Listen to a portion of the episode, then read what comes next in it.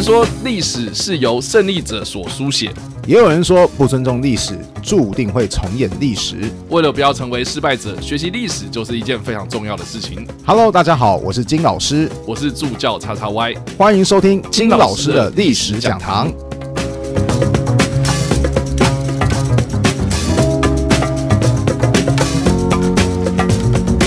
的，金老师，我们今天来上课之前呢，我有查到一个蛮有趣的一个资料，这个应该大家多多少少你在查维基百科啦，或是读到这段历史，应该也蛮有趣的，因为毕竟我们上个礼拜有讲到就是中德合作，然后还有德械师嘛，然后我查到一个。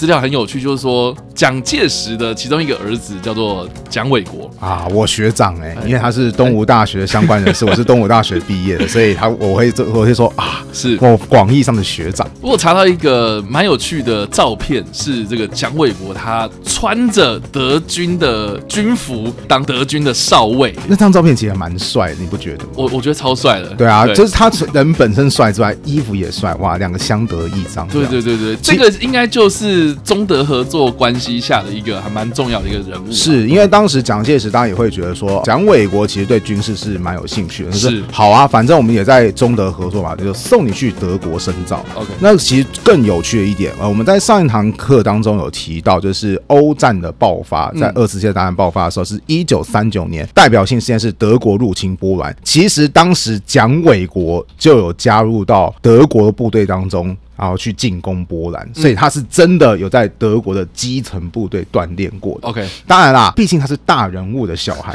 根据我教授的说法，就是我以前有个教授的说法是，当时就是蒋纬国的长官就把他叫过来说，待会冲锋的时候，待会进军的时候，绝对不可以离开我身边，我要好好照顾你。对，毕竟是大人物的儿子嘛，对不对？不可以随随便便就出去，然后突然一颗子弹过来啊，就这个关系就尴尬了这样子。所以其实。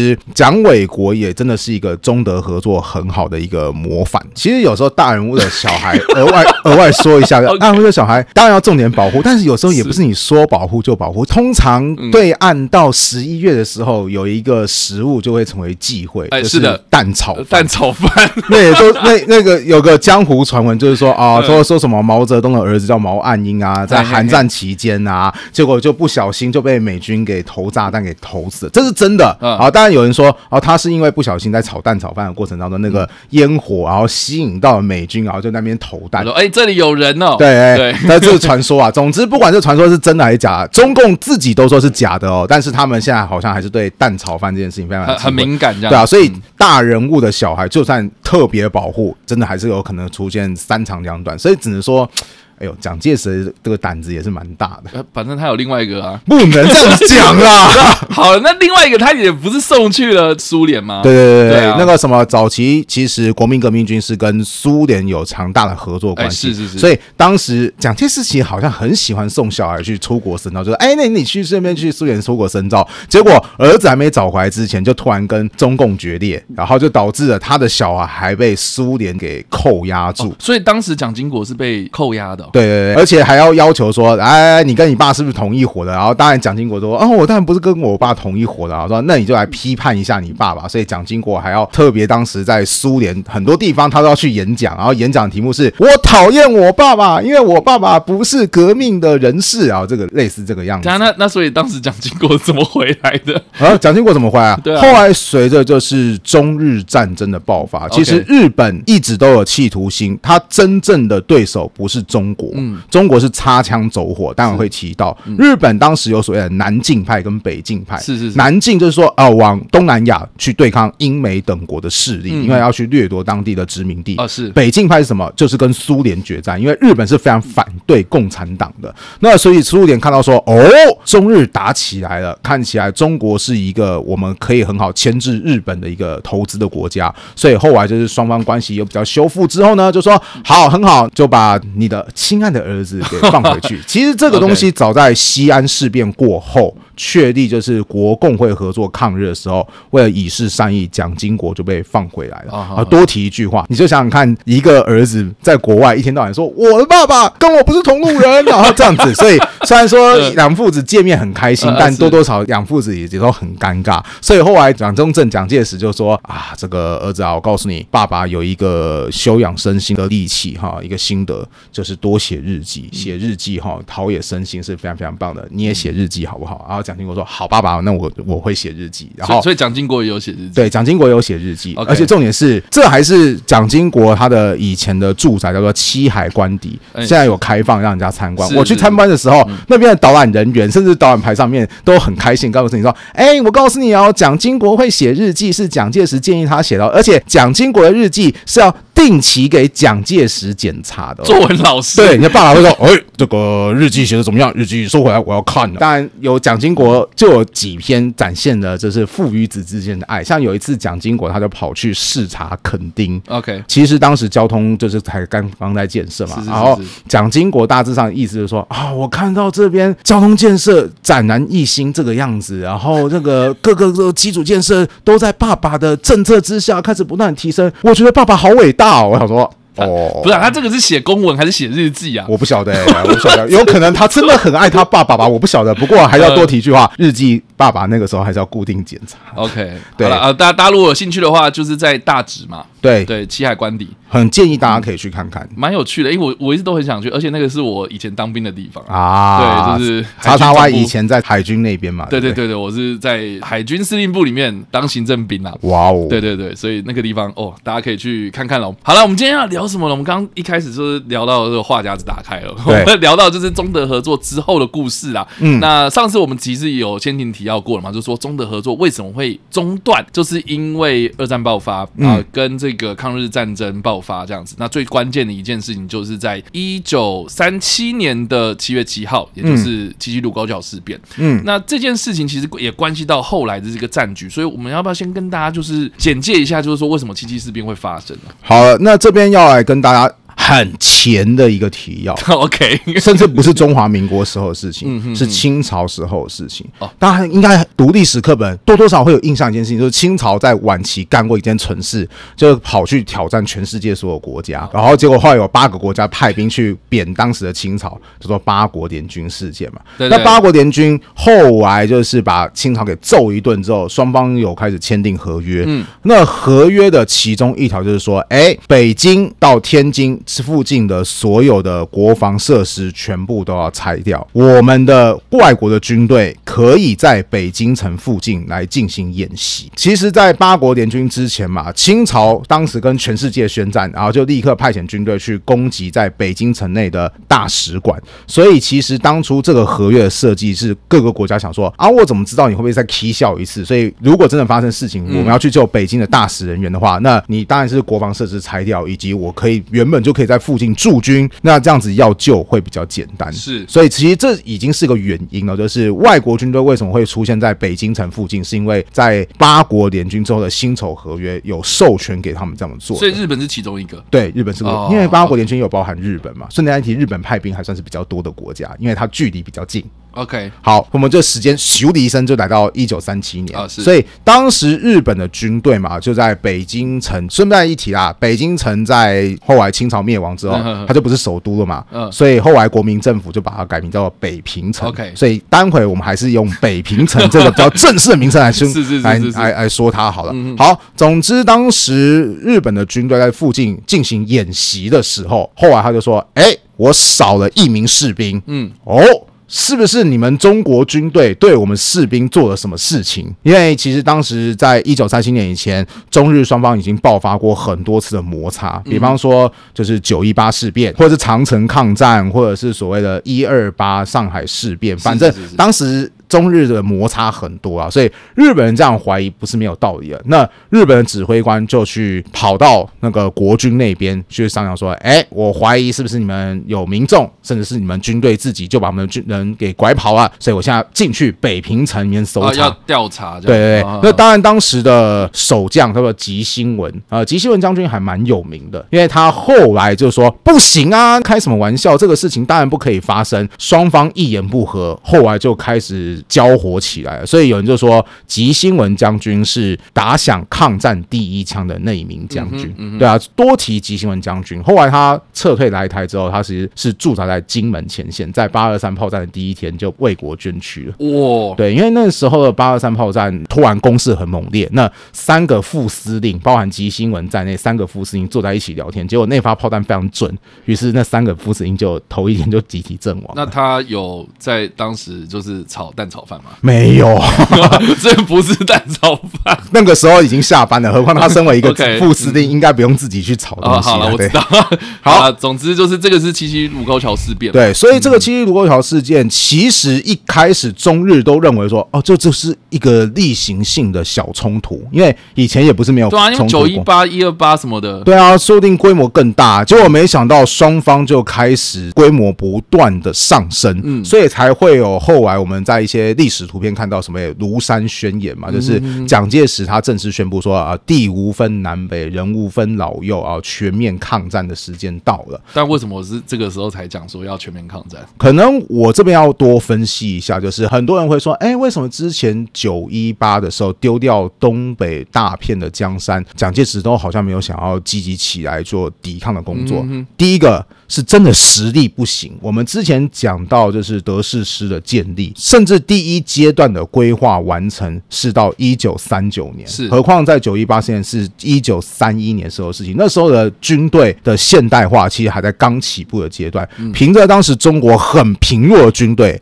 那是根本打不赢日本的，这是很现实的一点。对于蒋介石来讲，就是我必须得争取时间，我愿意用某些方面的和谈换取更多的时间去装备我的军队。我的军队实力上升之后，我才有能力去跟日本抗战嘛。所以九一八那个时候最后是和谈哦。对，到最后双方没有正式坐下来说啊，我就承认这个事情就这样结束了。没有，其实中华民国一直在抗议，也都没有承认。随着九一八事变后来所成立的伪满洲国，嗯、你看。我们还都要加个伪字，那那是我们对他的称呼。对对对，他他自己的名称叫满洲国啊，所以你看到就是，其实国民政府是不愿意这件事情发生，他他毕竟就是发生啊，那发生怎么办？就是好，不要让这个事情继续扩大，因为我必须先提升我自己的实力，我未来才有机会跟你日本对战，这是第一个原因，就是军队实力很弱。那这个时候，如果有人又提出第二个疑问，就是说，哎，那你刚刚前面说德式师传第一批训练好也要一九三九年，那像一九三七年为什么不再多？退让一点，对啊，我个人认为的第二个原因是因为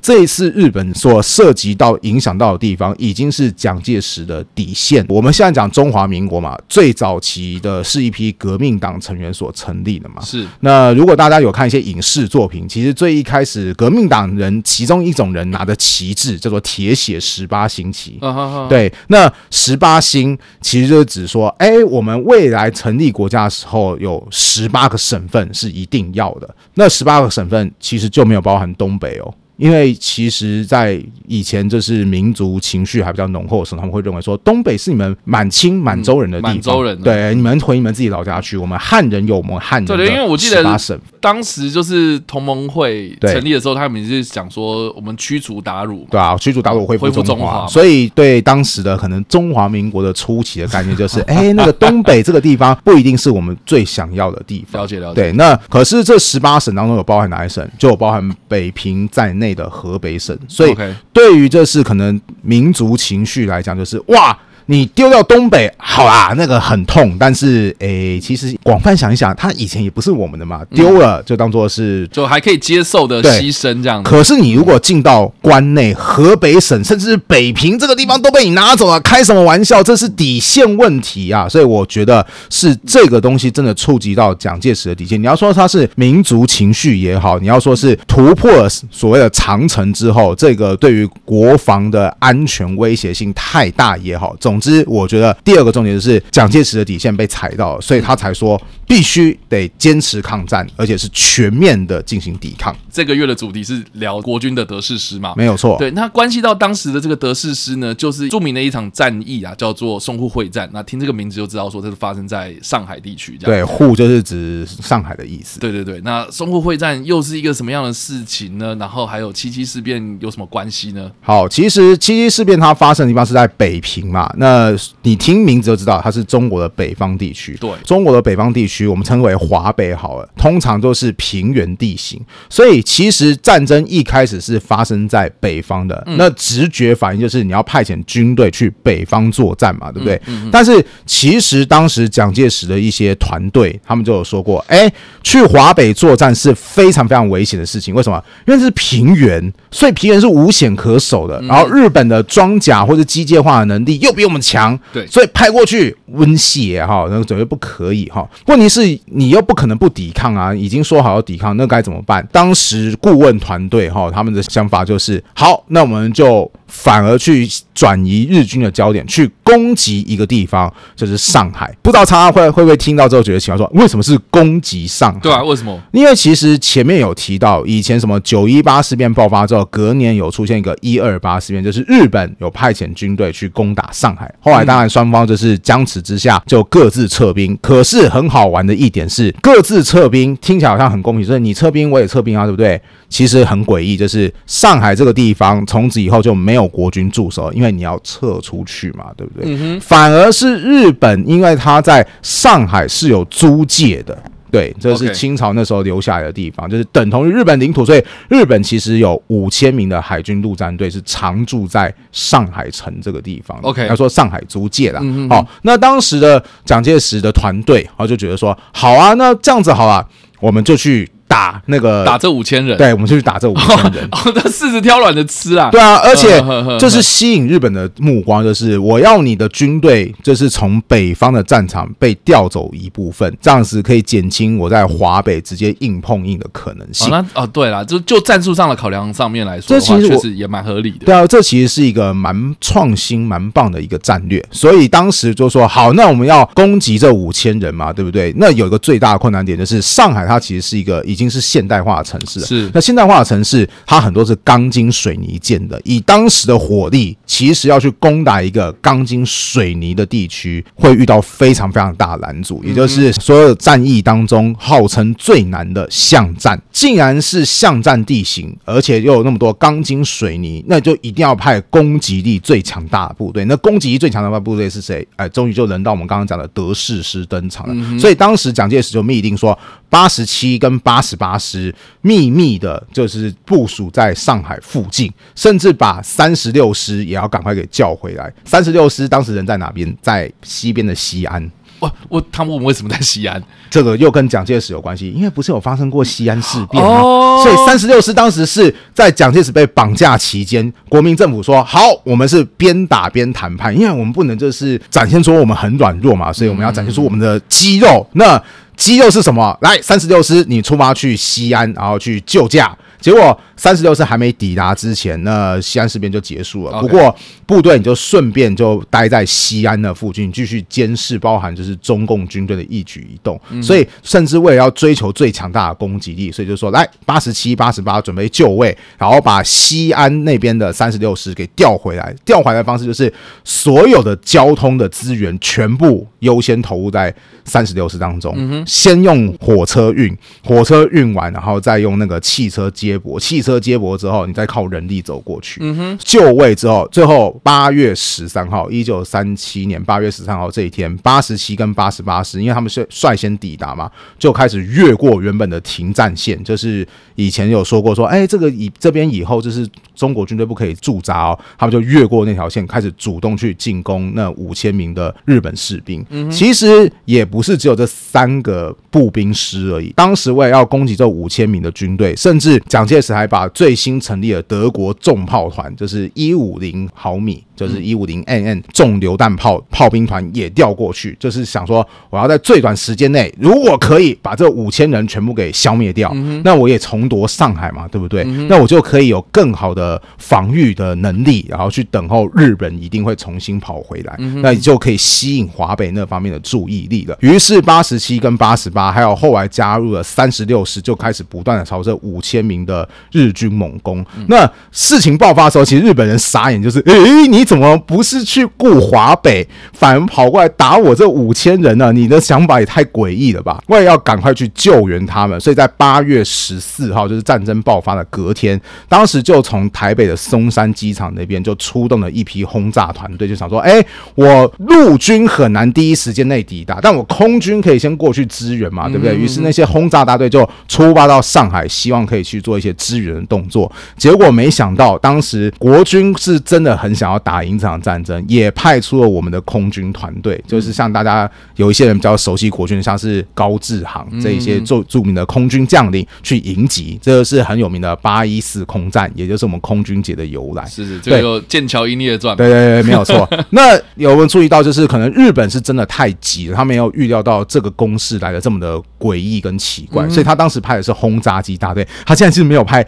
战斗机来护航的，所以就被高志航他们给痛扁了一顿。当我记得实际的记录应该是两架被击落。两架重伤，然后后来两架轻伤。总之就是国军那次，因为毕竟是用战斗机去打人家的航，那个什么轰炸机嘛，对啊，所以号称就是没没有任何的受损，然后就是把敌人给击退。但这个前提也是日本他们没有准备好。对啊，所以日本他后来就是赶快要再派遣部队过来进行支援的动作。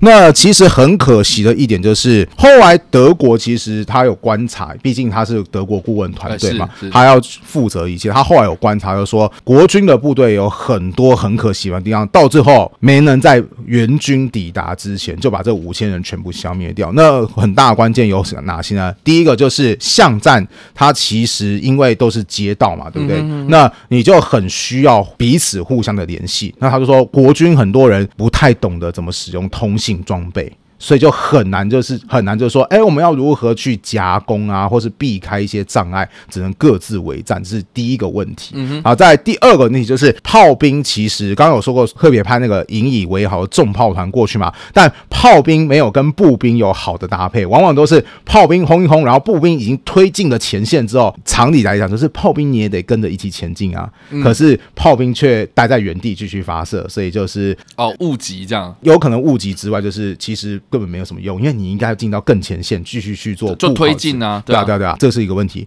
后来甚至随着日本的援军即将就要抵达，蒋介石也急了，他就后来就说：“来，不只是重炮团跟所谓的德式师哦，把战车团也给派过去。”当时中华民国的战车团也才四十几辆战车，就派了二十几辆过去前线支援。嗯，那结果就发生了很遗憾的一幕，就是随着战车团的加入，的确战车一开始有更途径那些阵地，结果。后来那些战车却发现，哎，我们已经突破了。啊，后面步兵怎么没有跟上？后面的步兵就躲得很远，那甚至是有战车指挥官直接从战车里面跳出来说：“你们是干什么？你们必须得跟上啊！”然后那个什么，甚至战车的指挥官都会喊说：“不坦协同员不知道吗？因为坦克如果没有步兵在附近的话，是是是，其实很容易有死角，就直接被别人给摧毁。结果步兵这样回答说：‘哎，你们是铁包肉，哎，怎么还需要我们来保护你？’就是其实国军对那个步坦协同，其实当时的观念也没有很好的建立起来。所以就常常发生的是，坦克突破了，步兵却没有跟上，结果就导致坦克直接被别人给炸掉，所以就是丧失了更进一步突破的可能性。总之，双方的第一个关键点就是八月二十三号，日本的师团第一批第一波援军终于抵达，所以就丧失了完全把对方给推下海的机会。对啊，大家大家想想看哦，这个我们刚刚是说八一三嘛，对，八月十三号爆发，然后到。日本，你刚刚说八月二十三号抵达，就是整整十天，你没有办法在抢得先机的状态之下。对啊，当时是动用了好几个，非常可惜。对啊，好几倍的人力，而且也是把能够能够说空军、坦克、重炮都给叫出来了，但就是没办法。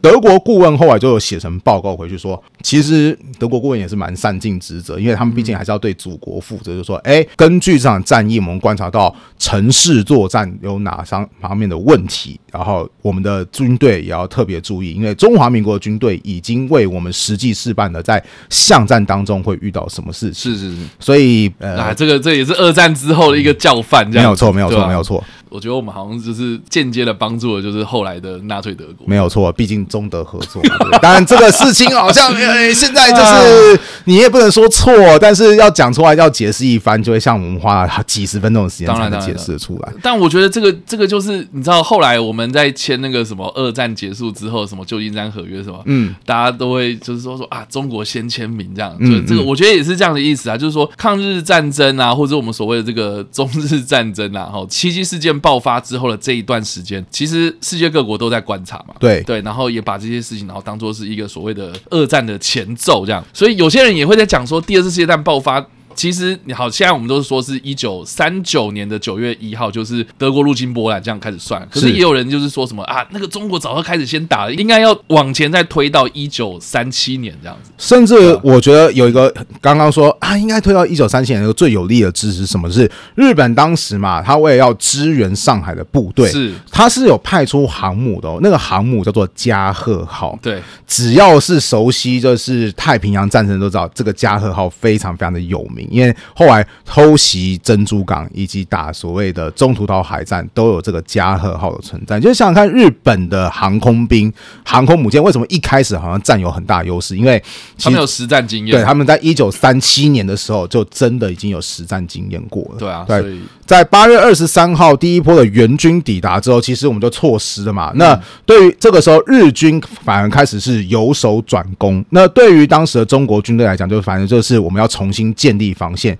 要想办法跟对方进行僵持状态，就是不要让上海丢掉。因为上海除了是金融中心之外，其实蒋介石他。最期待什么事情发生呢？他觉得说上海嘛，很多的外国的媒体都在这边嘛，嗯、是最好宣传我所谓的抗战到底的一个地方。嗯、不然的话，很多人都会说啊，你以前也说要抗战啊，然后你看九一八的时候你也没起来，一二八打一打你也没怎么样啊。然后，然后蒋介石要跟别人讲说，我这次是认真的，所以上海是一个能见度最高的地方，所以就派了八百人去守仓库啊。对对对对，那是后来的事情啊，对，那是淞沪会战很后期的事情。是是是，对，然后那个什么，当时蒋介石除了是要对外宣传说，你看我有抵抗的决心之外，他其实一直在等一个东西，叫做九国公约，或叫九国会议。这个九国公约啊，又要讲到清朝的事情了。嗯、不好意思，讲中华民国就一定要讲到更前面的清朝。其实，在清朝的那个时候，外国势力不断的入侵嘛，那美国就有提出一个说法，就是哎哎哎，那个这样子好了。